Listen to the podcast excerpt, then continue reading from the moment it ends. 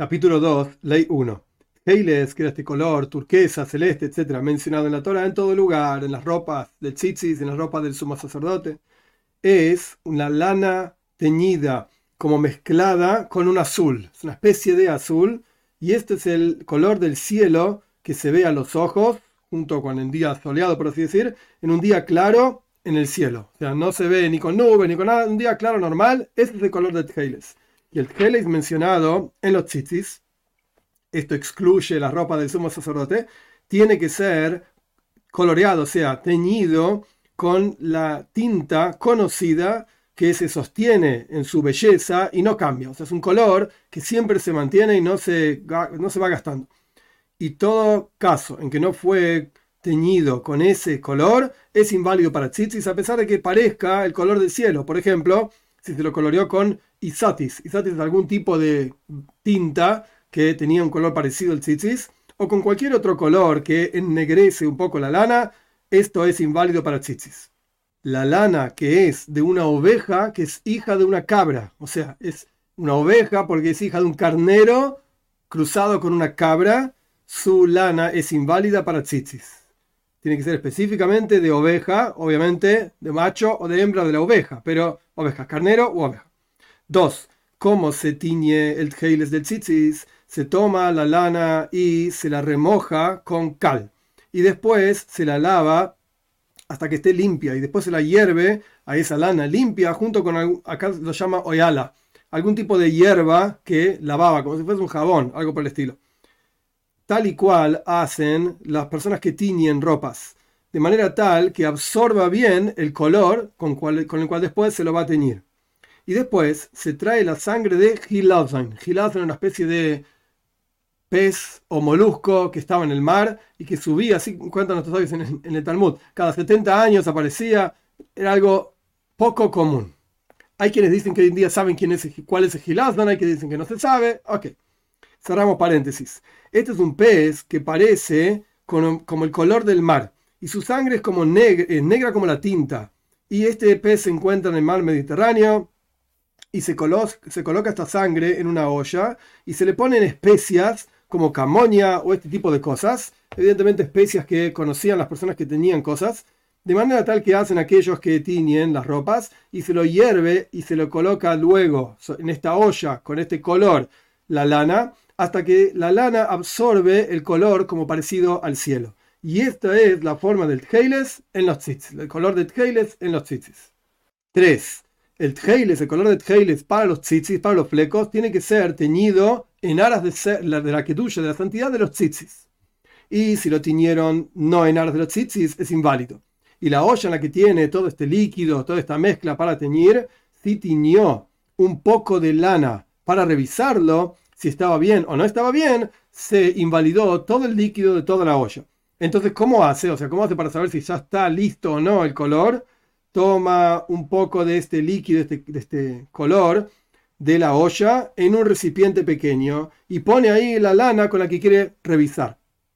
Luego quema esa lana con la que revisó para que nadie se confunda y lo use para tzitzis, porque ya fue teñida para revisar y no para hacer tzitzis, y tiene que desparramar, echar todo el resto del líquido que quedó en ese pequeño recipiente con el cual revisó, porque lo probó y esto lo invalidó, y con el resto puede continuar teniendo tjeiles de manera tal que el resto del líquido no quedó inválido. 4. El tjeiles no se lo adquiere, no se lo compra sino de un experto, porque estamos preocupados quizás fue teñido, o sea, el hilo de color tjeiles fue teñido no en aras de ser tjeiles para tzitzis.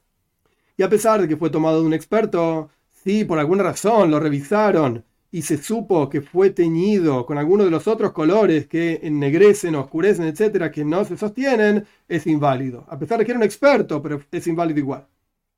5. ¿Cómo se revisa el color de Tjeiles hasta que se sepa si fue teñido como corresponde o no? Se toma paja y se toma el líquido que sale de los caracoles, ese líquido, una especie de baba de los caracoles, y orina que se dejó 40 días estacionada y se moja el tjeiles en todas estas cosas durante todo un día, 24 horas. Si se sostuvo en su color y no se hizo más suave, entonces es adecuado, es apropiado. Pero si se hizo más suave, hay que tomar una masa de cebada que se la deja pudrir como para hacer salmuera. Y se le coloca ahí el treiles, que este que dijimos que cambió de color después de hacer todo ese proceso con la baba, etc. Se lo coloca ahí adentro y se lo hornea junto con la masa en el horno. Y luego se saca el treiles de, este pan, por así decir, que se hizo y se observa, se mira. Si se hizo más suave el color de lo que estaba, entonces es inválido pero si agregó, se hizo más fuerte y se puso más negro de lo que ya estaba de antes, antes de hornear, entonces es, kosher, es válido. 6. Acá el Rambam dice Hatzer. Hatzer la traducción literal es patio. Por acá no se refiere a un patio. Hay quienes dicen que se refiere a un negocio, un lugar donde se venden cosas, y hay quienes dicen que se refiere a un pueblo, en donde se trabajaba con geles, etcétera, si en ese pueblo se vende, etcétera, etcétera. Entonces, vamos a decir un pueblo. Un pueblo en el que se vende geles y la gente de ese pueblo asumimos que son kosher y está bien lo que hicieron, es sabido que hacen bien, entonces se puede comprar de ellos sin preguntar y no es necesario revisar y tiene su hazaka, es decir, continuamos asumiendo que lo que ellos venden es, es, kosher, es apropiado, hasta que surja algún tipo de sospecha. sospecha.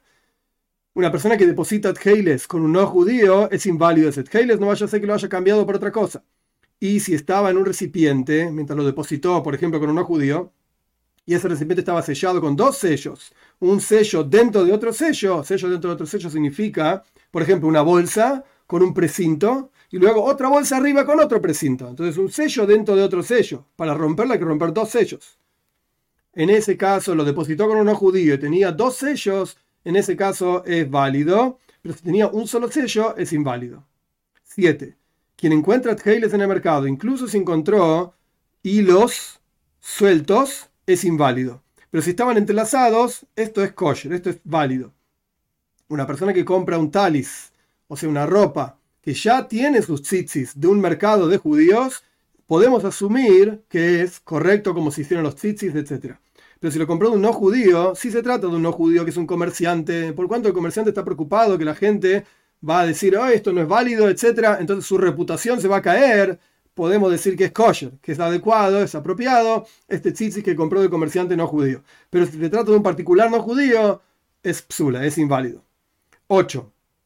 Un talis que es toda roja, o sea, una tela que es toda roja, o toda verde, o de cualquier otro color, se hacen los hilos blancos de ella, que no son blancos en realidad, son del color de la ropa. Si es verde, se hacen verdes. Si es roja, se hacen rojas. Y si el talis, la tela esta, de cuatro puntos o más, es toda de color teiles, se hace el blanco de ella de otros colores excepto el negro. Porque parece como teiles. Entonces no se hace de ese color. Y se enrolla sobre todo esto, o sea, los colores, los hilos, los flecos de color rojo, los flecos de color verde, lo que sea, se enrolla un fleco de color, un hilo de color teiles como se hace con el resto de los tzitzios que no son de colores. 9. Es muy grave el castigo de quien no coloca el lavan, la parte blanca de los flecos. Más todavía, es más grave todavía que el castigo de quien no coloca los hilos de color teiles. Porque el lavan, los, los hilos de color blanco, esto se puede encontrar en cualquier lugar. Pero el keiles no es fácil de encontrar en cualquier lugar y no en todos los tiempos porque es un color muy específico, entonces no necesariamente se encuentra en todos lados y en todas las épocas.